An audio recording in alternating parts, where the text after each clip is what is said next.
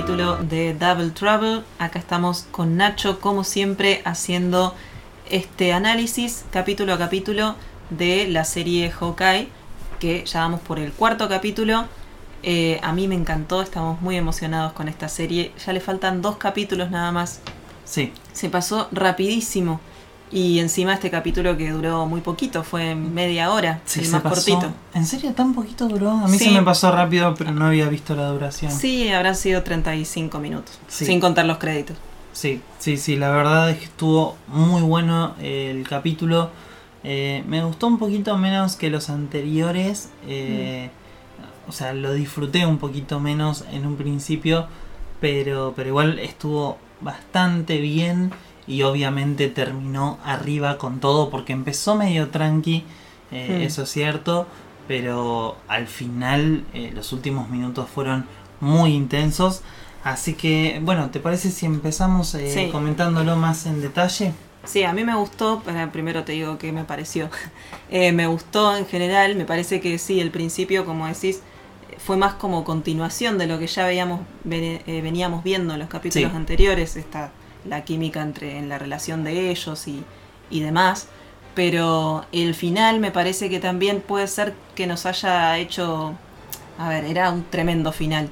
Pero por ahí nos parece que fue un capítulo un poco menos emocionante que los anteriores por los spoilers, que encima fueron culpa de Marvel esta vez. Sí, O sea, estamos hablando de este final que decimos fue tremendo, pero eh, si Ya- no hubiéramos sabido que iba a aparecer este personaje, me parece que hubiera sido un capitulazo. sí, a mí me decepcionó mucho que nos lo hayan mostrado en la promo, porque ahí Mm. es donde ya nos habían revelado cómo se, más o menos, pero cómo se iba a dar esta aparición.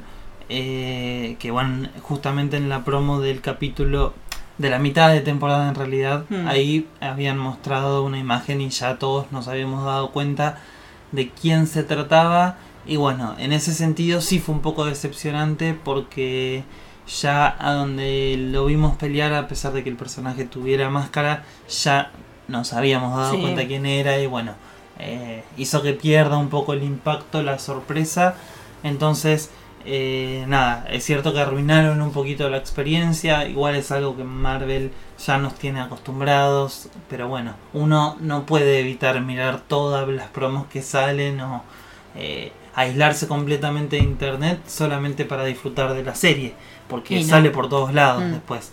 Eh, nosotros incluso cuando salió la promo, bueno, sí, levantamos la noticia también porque era evidente el personaje, entonces... Eh, nada, se vuelve muy difícil cuando Marvel no se guarda las sorpresas. Pero bueno, ahora sí empecemos. Este capítulo, no me acuerdo cómo se llamó. Se llamó Somos compañeros, Ah. ¿verdad? Sí. Sí, sí. Y comienza, como vos decías, continuando eh, el final del capítulo anterior, donde eh, Hawkeye estaba en el penthouse de Eleanor, la madre de Kate, y termina con eh, la espada de Ronin eh, portada por Jack Dukin, el marido de Eleanor, el futuro marido, eh, apuntándole al cuello a Hawkeye con su espada. Entonces, la semana pasada nos preguntábamos cuál iba a ser su relación, si había algo previo entre ellos o no, y Mm. sabíamos que lo íbamos a conocer en este capítulo, y bueno, se termina confirmando que eh, los personajes no se conocían No. anteriormente. Eh, No pasa ve- nada tampoco. No, no, no, se ve que es una... ni pelea ni nada. Sí, no hubo nada. Se ve que eh, el origen y, la historia de fondo de Jack es muy distinta acá en la serie de Hawkeye a lo que es en los cómics, que como les hemos contado anteriormente, eh, fueron una especie de mentor y aprendiz o compañeros en su momento, en su pasado, en el pasado de Clint. Eh, y este personaje en los cómics es un espadachín, justamente así se llama, eh, o Swordman en inglés. Y acá sus orígenes eh, parecen ir por otro lado. Este capítulo por ahí me dio a pensar bastante más que eh, puede llegar a ser un chabón que no está tan sucio, que no es tan malo Hmm. este Jack. porque sigue con esta personalidad súper inocente, exagerada así, como tratando de simpatizar todo el tiempo, pero eh, me da a pensar que va a seguir siendo así todo el tiempo, digamos. A pesar de que sí tiene algo raro, porque en este capítulo, bueno, más adelante nos enteramos de que eh, la empresa que lava dinero para el jefe de la Tracksuit Mafia es la empresa justamente de Jack. Em, me parece que es medio un chivo expiatorio para su mujer su futura mujer Eleanor, que me parece que sí es la que realmente está detrás de todo. Eh, porque a mí me parece raro que este Jack estuviera consciente de, de, todo lo que está pasando alrededor. No, no me da esa, esa sensación. Sí, creo que este capítulo se encargó de, de darnos esa idea, de dejarnos con esa idea de que él es más inocentón. Eh, y también me parece que acá en la parte que, bueno, los encuentran ahí Eleanor y, y Jack, eh, a Kate y, y a Hawkeye. Y a Hawkeye ahí en la casa. Y bueno, le empiezan a preguntar obviamente qué están haciendo. Bueno, cuestión, eh, se lo quiere sacar de encima a Hawkeye, se lo acompaña a la salida. Sí, Eleanor. Claro. Y, y en esa parte que medio que le intenta eh, demostrar su preocupación por su hija, Ah. es, suena medio más a una amenaza de, Sí. mira, deja esto, está más preocupada porque él no indague en sus suciedades que por la salud de su hija. Sí, Eh, me- da mucho esa sensación. Y sí, sí, como que la usó de excusa en ese momento. Obvio, sí. Es más, cuando se está yendo Hawkeye le pregunta, bueno, entonces vas a dejar el caso. Y él le dice, no, no, yo te prometo que tu hija va a salir a salvo. Sí. Nada más. Eh, y bueno, sí, es raro. Y después también, eh, en toda esa escena que están ahí, que él como que la hace bailar, que están hablando ahí de la fiesta de Navidad. eh, en toda esa parte que también hasta muestran que Kate lo está mirando ya con otra perspectiva a él, como Sí. diciendo, "Ey, ojo, puede ser que el tipo este no sea tan malo, eh, que la vea a la madre divertirse y como que le parece divertido el tipo y como que lo que está haciendo es genuino. Sí, Eh, y ella empieza a tener otra mirada hasta que después Hawkeye le dice, no, tenías razón, este está resucio. sí, sí, porque le, Eh, lo indagó y, claro. y- y resultó que eh, esto que decía, que la empresa Mm. de él lavaba plata. Pero eh, es cierto que lo mira con otros ojos. Y además, Eleanor, después de tener esta conversación con Hawkeye, agarra el teléfono y Sí. llama a otra persona misteriosa. Nos imaginamos que este personaje que está al frente, digamos, en, en la cabeza de la Tracksuit Mafia y que obviamente imaginamos que es Wilson Fisk. eh, bueno, llama a esta persona como para decirle algo urgente Sí. y no nos muestran nada más de estos personajes por el resto del capítulo, así que eh, la incógnita va a seguir eh, al menos hasta la semana que viene. Pero bueno, sí, para mí Eleanor tiene todas las fichas de ser la verdadera villana ahí y Jack está como pintado para mí. Sí. Eh, para mí lo está utilizando o capaz que sí es malo, pero, pero no mucho más que eso. Y otro detalle importante es que Ronin eh, en un descuido le...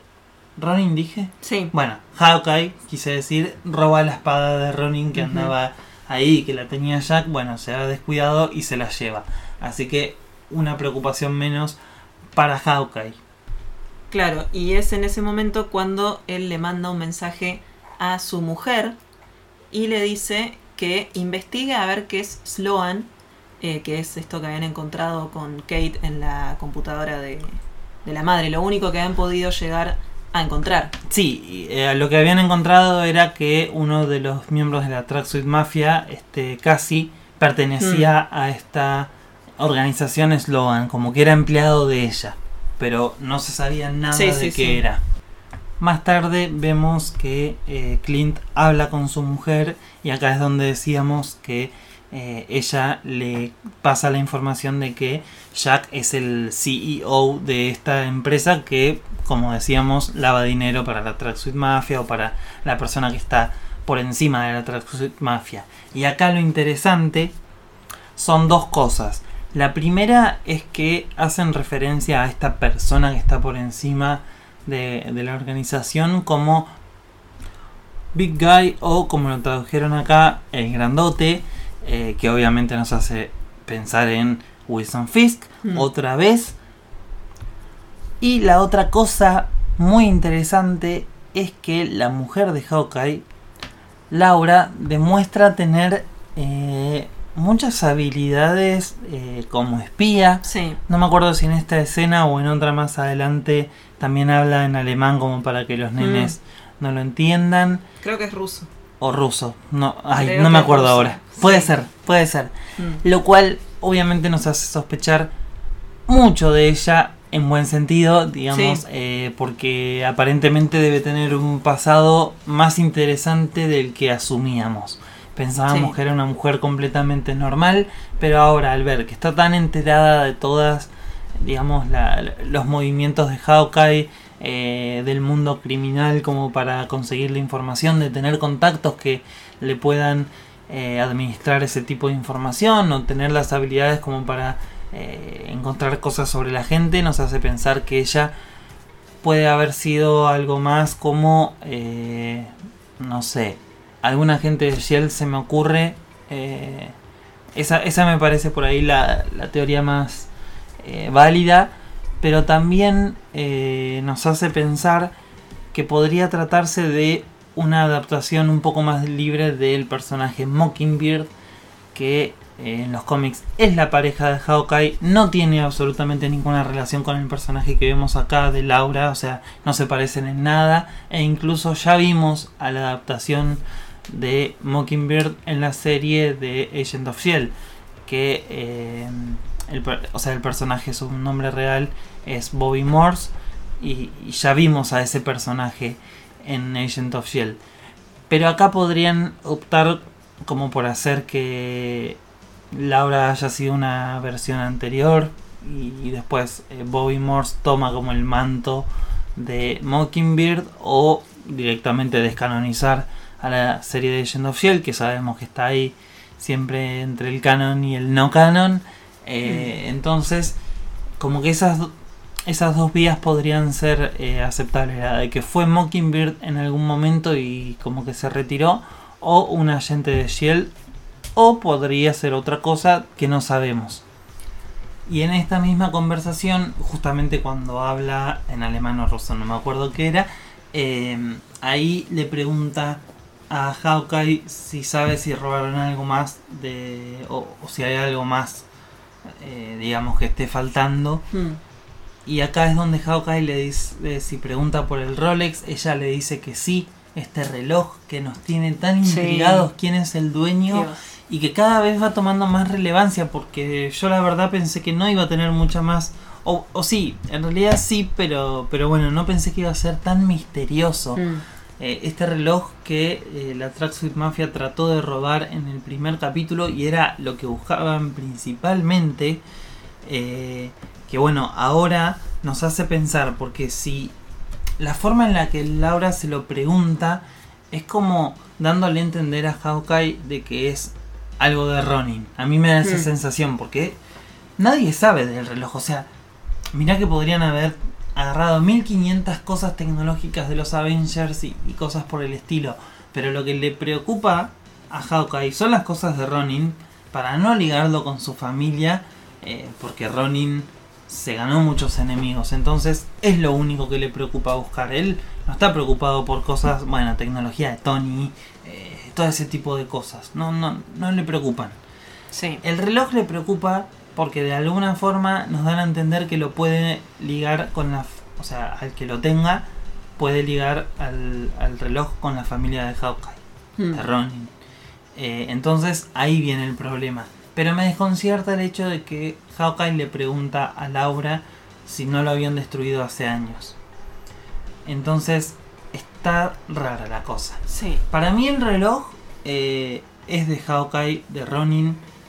No sé de cuál de los dos, o sea, sé que son la misma persona, pero digo, no sé si es un reloj que obviamente un reloj solamente no puede eh, vincularte con una familia, ¿no? Pero seguramente tiene alguna tecnología de Shield o de Stark o lo que sea. Entonces, nada, como que tiene datos, como si fuera un teléfono básicamente. Mm. No sé por qué eligieron usar un, un Un reloj, reloj. pero bueno. Eh, a mí me da la sensación de que debe ser o de Hawkeye, de antes y de alguna forma tiene información sobre su familia o alguna forma de ligarlo con la familia o de Ronin justamente y eh, por eso lo conectan con Hawkeye y con la familia de Hawkeye. Eh, la, la cosa es que es uno de los objetos que además en la subasta esta del primer capítulo vendían como, eh, como un objeto recuperado del complejo de los Avengers, que es el que Thanos destruye al final de Avengers Endgame. Por lo tanto, es como que no tampoco tampoco tiene tantos años, eh, así que está muy raro de, de dónde proviene. Yo, la verdad que ahora con esto de que el reloj sirve para vincularlo con Hawkeye o con Ronin, eh, solamente se me ocurre que puede ser de él, no se me ocurre que sea de otra persona. En internet estuve leyendo teorías como que lo relacionan con Daredevil por el hecho de que Wilson Fix lo estuviera buscando. Eh, otra opción es que puede ser de Laura el reloj, por ahí de cuando era un agente o algo por el estilo. También me parece medio raro, solo lo pienso por el hecho de que ella sabe mucho sobre la existencia del reloj y todo eso, pero bueno, la cuestión es que Hawkeye eh, le pide a Laura que lo rastree y bueno, más tarde van a ir al lugar en donde eh, Laura lo localiza el reloj. Pero bueno, dejando eh, de lado todo este misterio del reloj, que ya lo vamos a retomar en un ratito, em, tenemos una escena, otra escena muy conmovedora que sirve para seguir estableciendo esta relación tan especial que se ha generado entre Kate y Clint, porque Kate, eh, bueno, después de estar ahí un tiempo con su madre y Jack, se da cuenta de eh, nada, los días de mierda que está teniendo Hawkeye y las ganas que tiene de irse a su casa, pasar tiempo con su familia, entonces decide ir a alegrarle la noche y también, eh, nada, como a ponerse las pilas para que él pueda terminar todo este quilombo antes eh, de Navidad y poderse ir a su casa. Poder irse a su casa, me quedó mal.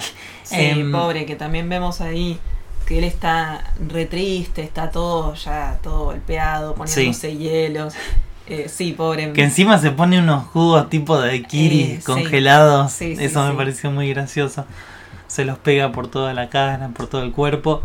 Eh, y, Kate llega con un montón de cosas em, como para celebrar una especie de Navidad ahí junto con él. Y, y, bueno, la verdad es que esta escena es muy linda. La verdad mm. que lo mejor de la serie me parece que es la construcción que han hecho eh, de la relación de estos personajes.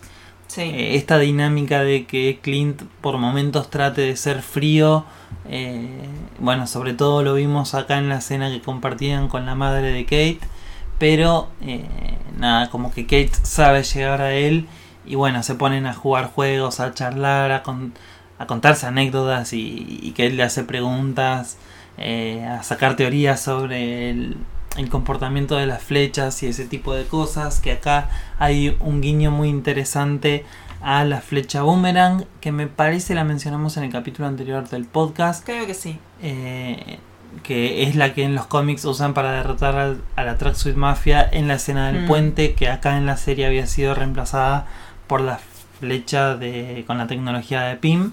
Pero eh, en los cómics utilizaban la flecha boomerang y acá en la serie ellos dos charlando cuestionan, digamos, el, funcionamiento o la eficacia de esta flecha. Sí, y en los cómics también es ella la que se burla de esta flecha boomerang, como que no, no servía para nada. Claro. Eh, y bueno, justo en esa escena que decías, los se terminan salvando los dos gracias a esa flecha. Sí. Y acá, bueno, le hicieron eh, a la inversa. Sí, me gustó mucho también esta escena en la que eh, Clint logra apagar el televisor con una moneda y después Kate intenta aprender ese truco, lo logra. Bueno, la verdad es que, se lo enseña. Sí, se lo enseña. Sí, sí, em, y también habla de la puntería que tienen ellos más allá del arco y la flecha, que es algo que eh, en los cómics también se explora que, bueno, Clint tiene puntería con cualquier cosa,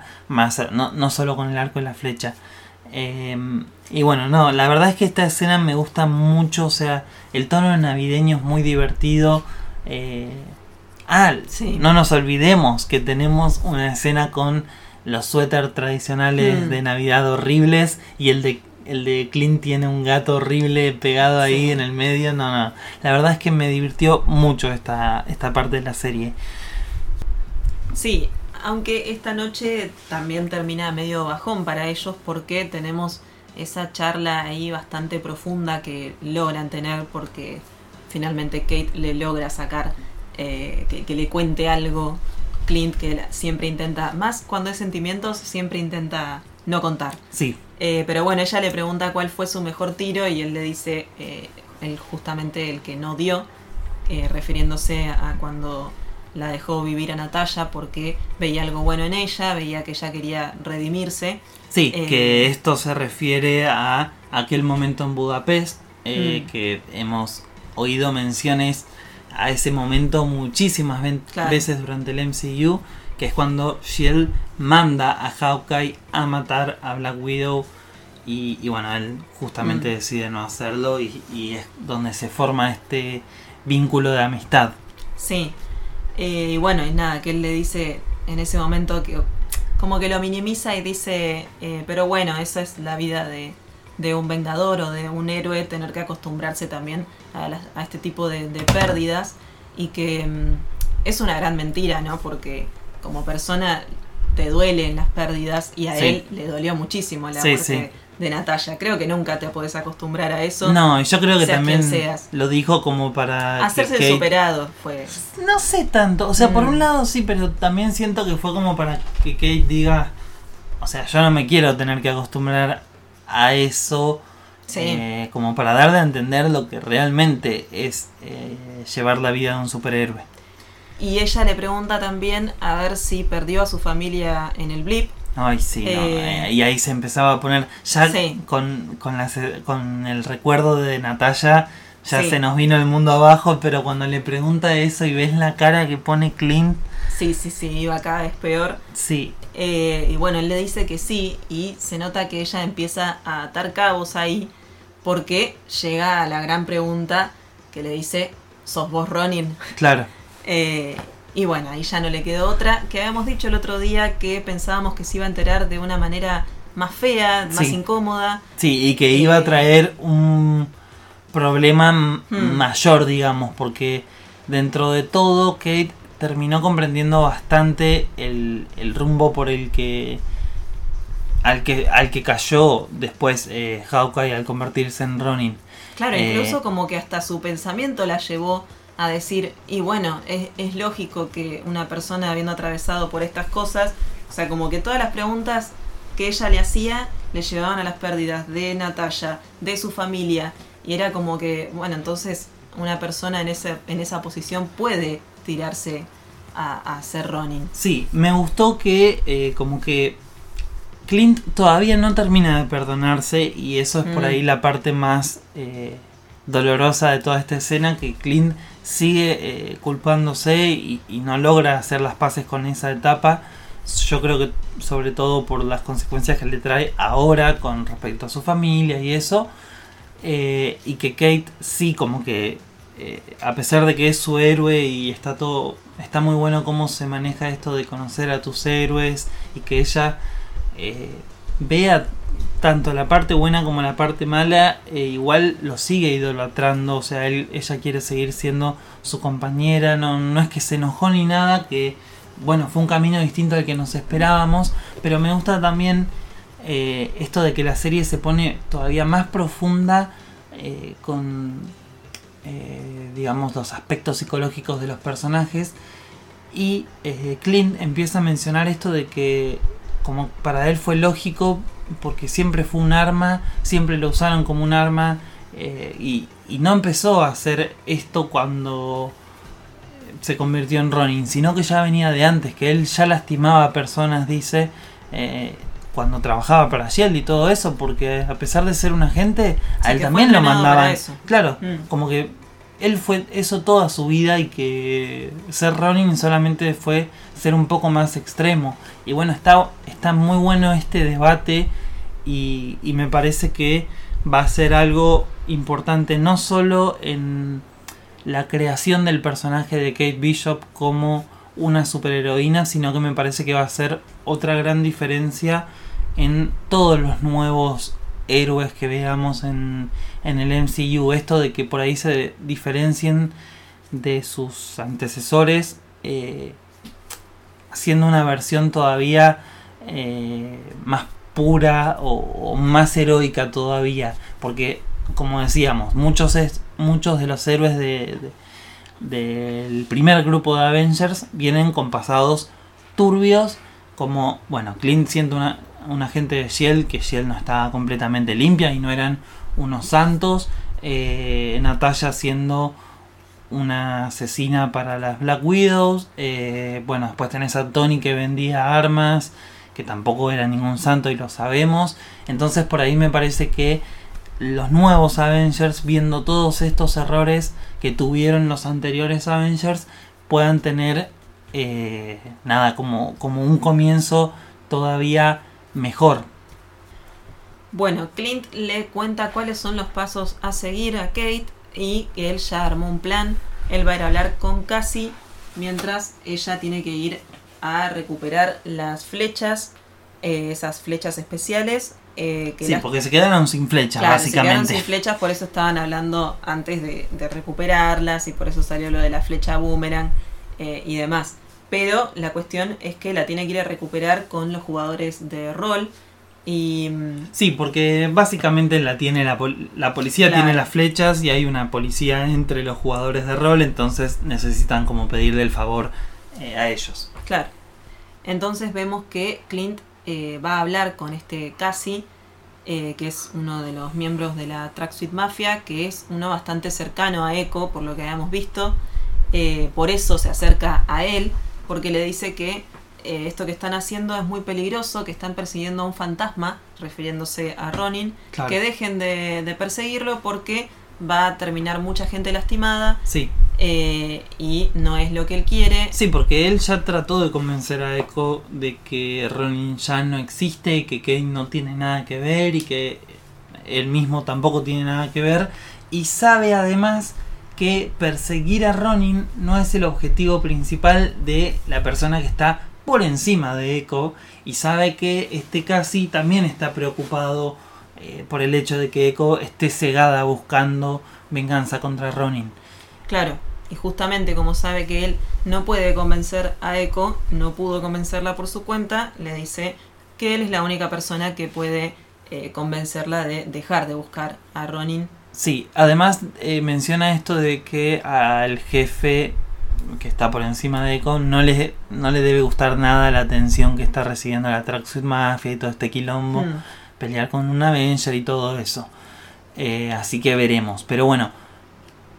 Mientras tanto, Kate eh, ya se hizo amiga de los chicos estos de los juegos de rol, de estos policías, de todos. Se los llevó al departamento y para recuperar las flechas. Eh, pero además les hizo una petición muy especial que definitivamente vamos a tener trajes nuevos sí. de Kate y de Clint. Esperemos que en el próximo capítulo. Mm, no veo más para el último. Mm, sí, puede ser. Pero bueno, la cuestión es que eh, los jugadores de rol le van a hacer estos trajes y que lamentablemente ya nos los spoileamos en los pósters y eso de la serie, como ya hablábamos en los capítulos anteriores. Pero bueno, ahora sí nos acercamos al arco final de este capítulo, en donde eh, ahora que ya rastrearon el reloj, Kate y Clint van al departamento en donde está eh, bueno, Kate se termina mandando sola. Cuando entra a este departamento encuentra el reloj. Suenan unas alarmas que en realidad no hacen sonido, pero sí prenden luces. Mm. Y eh, bueno, se termina dando cuenta que es el departamento de Echo, de Maya López, al ver todas las fotos. Y aparece Maya también y comienza a pelear. Junto, eh, digo, contra Kate. Sí, pero al mismo tiempo Clint le dice, va, escuchamos que Clint empieza a pelear con alguien también en la terraza del frente y eh, la pregunta es con quién está peleando, ¿no? Sí, Pero que es este personaje misterioso que ya habíamos visto en la promo, como no decíamos. tan misterioso. No tan misterioso, Sí. porque a pesar de que lleva todo el cuerpo cubierto con una especie de traje táctico, con unas con unos lentes tipo un visor nocturno o Mm. algo por el estilo, eh, ya habíamos hecho la conexión cuando salió la promo de que ese visor es muy similar al que usaba Yelena Belova en los cómics cuando, eh, o sea, siendo una Black Widow y la verdad es que se nos hizo obvio que se trataba de, de ella. Ahora lo terminamos de confirmar en este capítulo.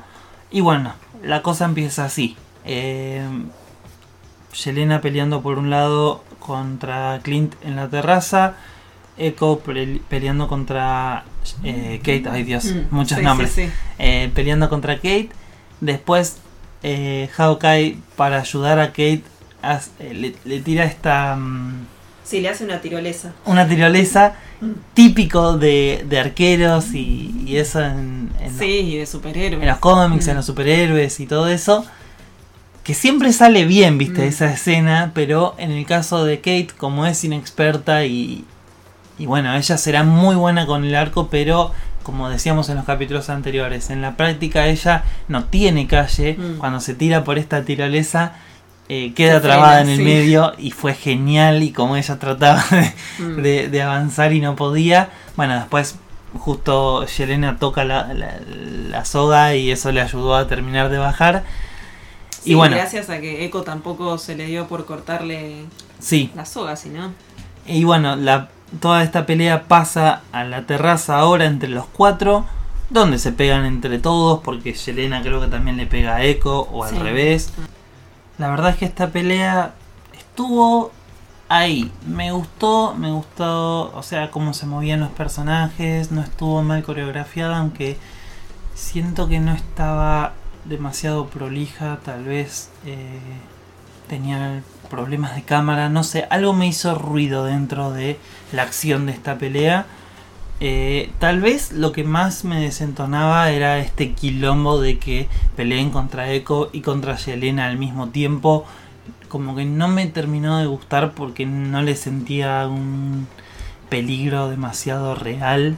Sí. Era como que sabía que no iba a terminar en algo demasiado grosso. O sea, no es que vos decís, bueno, esta pelea así tan complicada termina en la muerte de Hawkeye o en la muerte de Echo. en- Bueno, como que eh, le, le faltaba tensión a, la situación y encima el desconocimiento de quién era el personaje ese y por qué estaban peleando contra otra persona que estaba con máscara encima, o sea, era mucho, a pesar de que muchos ya sabíamos que era Yelena, no estaba eh, confirmado 100%, pero bueno, em, y aparte que Clint y Kate no sabían ni quién corno era, entonces como que no, no, no me terminó de gustar esa configuración para esa pelea.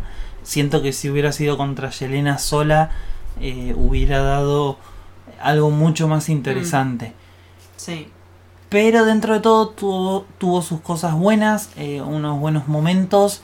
Eh, bueno, pobre Echo salió recontra cagada a palos ahí porque se fue no solamente con un flechazo que creo que le había tirado Kate, sino también con eh, una de esas aturdidas que eh, tira eh, Yelena, que era lo que hacía también eh, Black Widow, eh, Natalia, en su momento, que se lo conoce como picadura de araña o... Ah, como o- que te electrocuta. Sí, algo eh, así. es como esa eh, electrocutada era Sí. algo que Natalia hacía, Porque que también, viene de los cómics. eh, se fue aturdida, pero porque Kate tiró Sí, una que flecha. una que- flecha eh, sónica creo, Sí. o de onda sonora, que fue tremenda también esa flecha, eh, estuvo bueno. Sí. Claro, eso como que anula completamente las habilidades de percepción de, de Echo, que siente las vibraciones y eso, creo que la dejó ultra aturdida.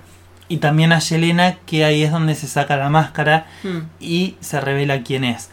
Eh, aunque Clint no tiene ni la más pálida idea de quién No. es, solamente sabe que es una Widow, que me parece que lo saca por la vestimenta, que recuerda a las Widows, y además por, por justamente este movimiento de, de la picadura de araña, que es lo mismo que hacía Natalia. Hmm. eh, Widow Bite. Sí, hablando de Natalia, también tuvimos ahí eh, la escena de, de, Kate cuando casi se cae, que también eh, la tira eh, Yelena. Sí, pero se nota mucho que Yelena no quiere lastimar a Kate y se ve que ella misma la engancha de esta soga como para que Kate sobreviva. Pero sí, es muy parecida a la escena en la que, tipo, como una especie de paralelismo con la escena en la que Natasha cae en Boromir. Hmm. Que además esto simbólicamente me parece que representa el quiebre de la relación entre Kate y Clint, porque eh, cuando Kate queda ahí colgando, Clint ya habiéndose dado cuenta del peligro que está eh, teniendo Kate, teniendo que enfrentarse a una Widow, eh, reviviendo la escena, porque él estaba convencido de que se había caído cuando se hmm. asoma por el balcón, por la terraza para mirar para abajo. Eh, estaba convencido de que Kate se había muerto, entonces mira esperando encontrarse la misma escena, Dios, qué tremendo, lo mismo que vio cuando vio caer a Natalia, y bueno, se encuentra que está viva, pero dice, no, yo no puedo seguir metiendo en todo este quilombo esta piba, entonces le corta la soga y ahí es muy simbólico porque es como, eh, digamos, estoy cortando nuestra relación. El lazo, eh, claro. Eh, es el intento, porque obviamente Kate se levanta y vuelve con todo. Una voluntad eh, que, sabe que no se puede quedar de brazos cruzados y vuelve a subir. Pero bueno, Echo se va, Yelena también se va y que eso también me rompió un poco el clima. de Echo ponele que bueno, ya no tenía qué más hacer, pobre, aturdida, con un flechazo, ya era mucho. Ponele que, que decida retirarse me parece algo coherente. Pero Yelena es como que se fue muy muy porque sí. Sí, sí, la verdad que, dijo, bueno, ya me cansé. Hola, acá estoy. Sí, sí, a mí también. Eh, no sé, supongo que se habrá ido por Kate y por no querer seguir metiéndola en el medio, pero también que, que, él le dice que no va a estar en un futuro al lado de Clint.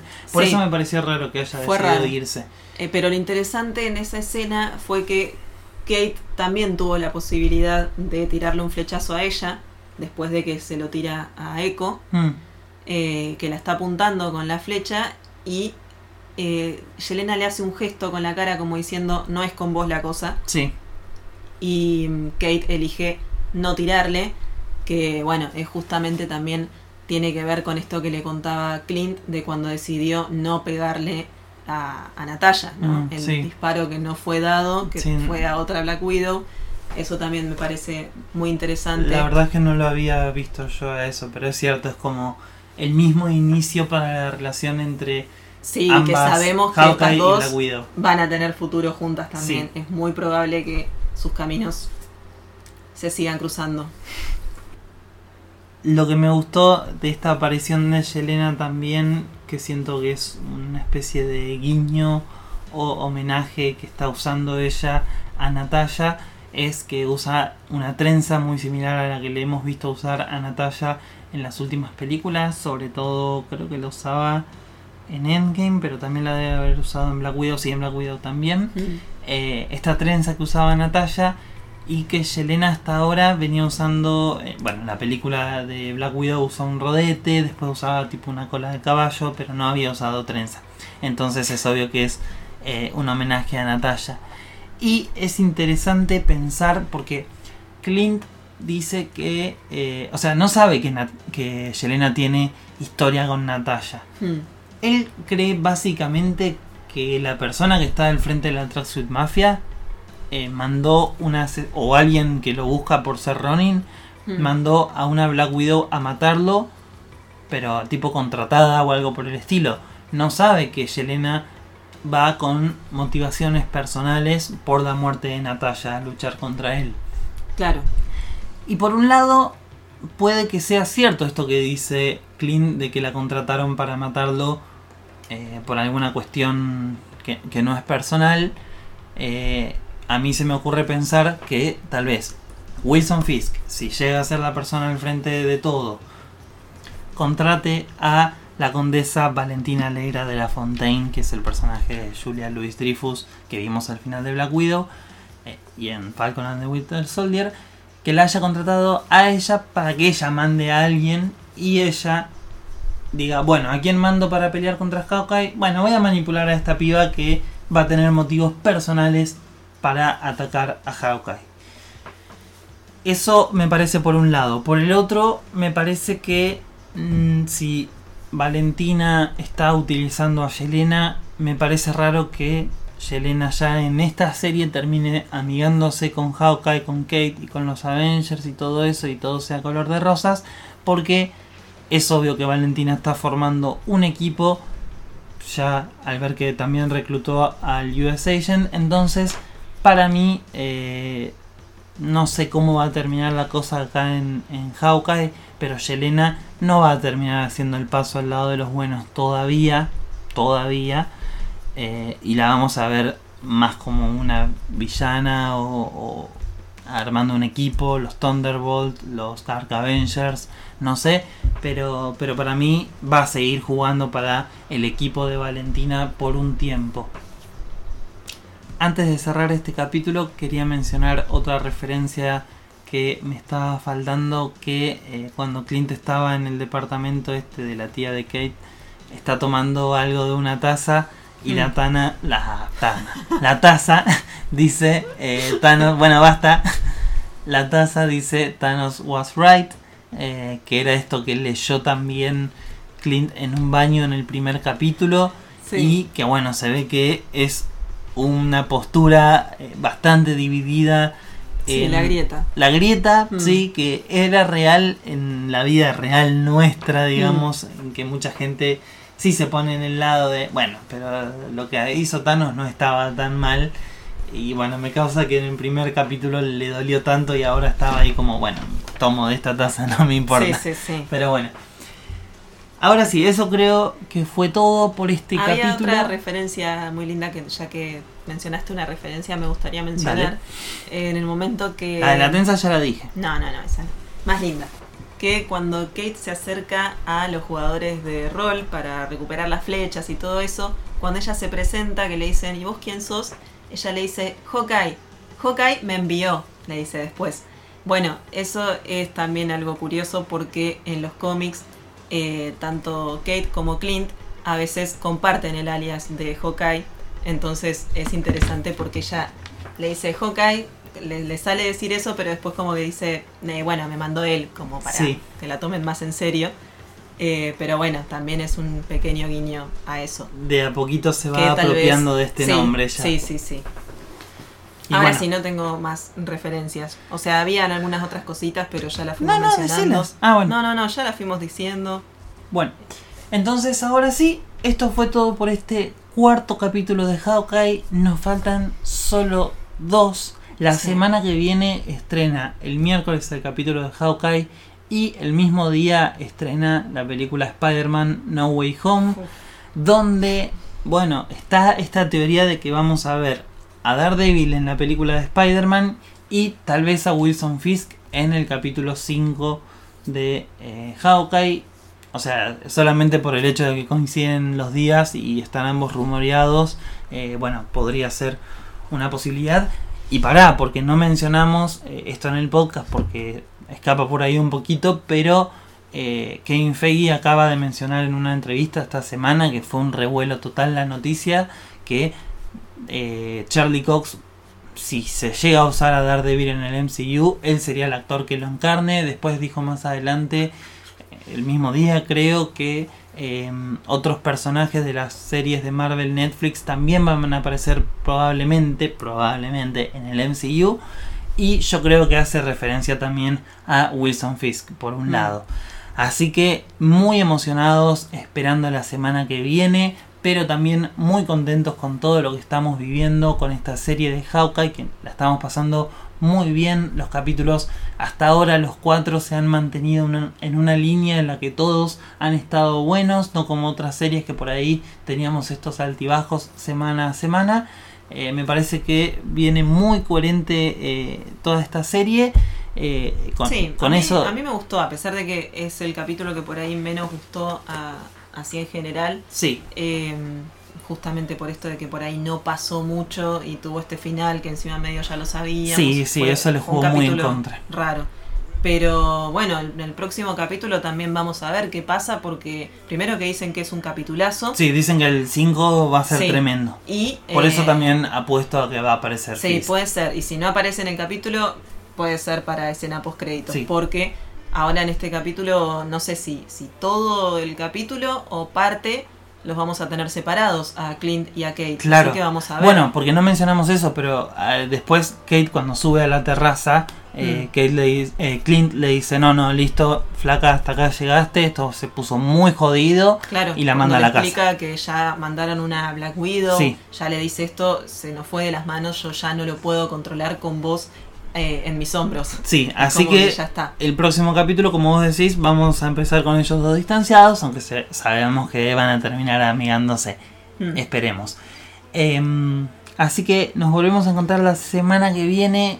Va a ser súper, súper, súper intensa estas, estas, toda esta semana de espera hasta Mm. el nuevo capítulo y con Spider-Man ahí. Así que la semana que viene, si no llegamos a tener un paro cardíaco cada uno, vamos a estar acá analizando el capítulo. Sí, así que nos volvemos a encontrar la próxima semana en el próximo capítulo de Double Trouble.